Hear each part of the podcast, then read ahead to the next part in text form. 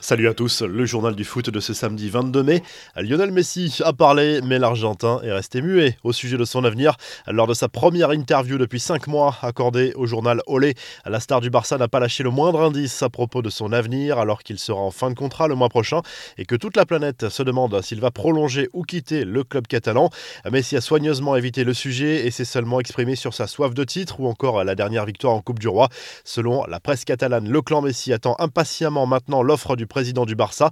L'international argentin ne jouera pas la dernière rencontre de Liga prévue ce samedi face à Eibar. Messi a obtenu un repos anticipé en prévision de la Copa América. La star Blaugrana pourrait tout simplement avoir joué son dernier match avec le Barça le week-end dernier contre Vigo. L'avenir nous le dira.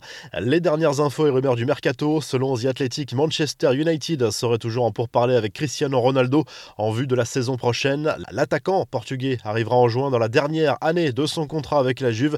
Une chose est sûre, la fin de saison turinoise sera importante pour son avenir. Sans Ligue des Champions, la vieille dame aura du mal à retenir sa star cet été. Gareth Bale pourrait lui profiter d'un statut de jeune retraité dès 2022. Prêté jusqu'à la fin de la saison à Tottenham, l'international gallois aimerait honorer sa dernière année de contrat avec le Real avant de partir à la retraite, selon la presse espagnole. L'international gallois n'aura pourtant que 32 ans en fin de saison prochaine. Jorge Sampaoli a lui annoncé la couleur pour la saison prochaine. Le coach marseillais a évoqué son objectif pour l'exercice 2021-2022 et cela va plaire aux supporters. L'entraîneur argentin veut bâtir une équipe compétitive capable, pourquoi pas, de profiter d'une défaillance du grand favori qui est le PSG. Pour l'an prochain, ce sera objectif podium et plus si affinité.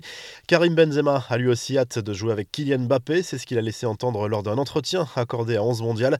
Il se dit convaincu que sa relation avec l'attaquant parisien aboutira à de bonnes performances à l'Euro. Ça ne peut être que facile, à nous de bien nous entendre sur le terrain, mais de toute façon, je n'ai aucun doute là-dessus. Il ne faut pas se focaliser sur le duo Mbappé-Benzema. Il y a beaucoup de grands joueurs dans cette équipe. Griezmann, Giroud, Pogba, Dembélé, Coman, Ben Yedder. Le danger peut venir de partout. Et tant mieux pour la France, a souligné le buteur merengue. Zinedine Zidane l'assure, il n'a joué aucun rôle dans le retour de Karim Benzema en équipe de France. Le coach du Real Madrid a certes toujours soutenu son joueur, y compris dans les moments les plus difficiles, mais ce dernier a assuré en conférence de presse qu'il n'avait jamais pris son téléphone pour essayer de convaincre Didier Deschamps. Beaucoup plus léger sur ce sujet, Thomas Pesquet a lui aussi commenté le retour de Benzema en bleu. Et eh bien le retour de Karim Benzema en équipe de France, on en entend parler jusque dans l'espace, a écrit le Français à bord de la Station spatiale internationale.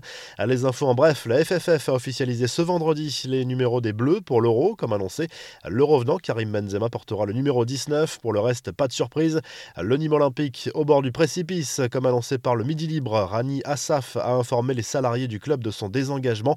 Une réunion extraordinaire aura lieu mardi prochain alors que les Crocos pourraient être rétrogradés en National 3 dans le pire des scénarios, mais un repreneur est déjà sur le coup. La revue de presse en Espagne, le journal Marca fait bien sûr sa une sur le finish de la Liga, fin de suspense sur cette saison 2020-2021 à partir de 18h avec la 38e journée.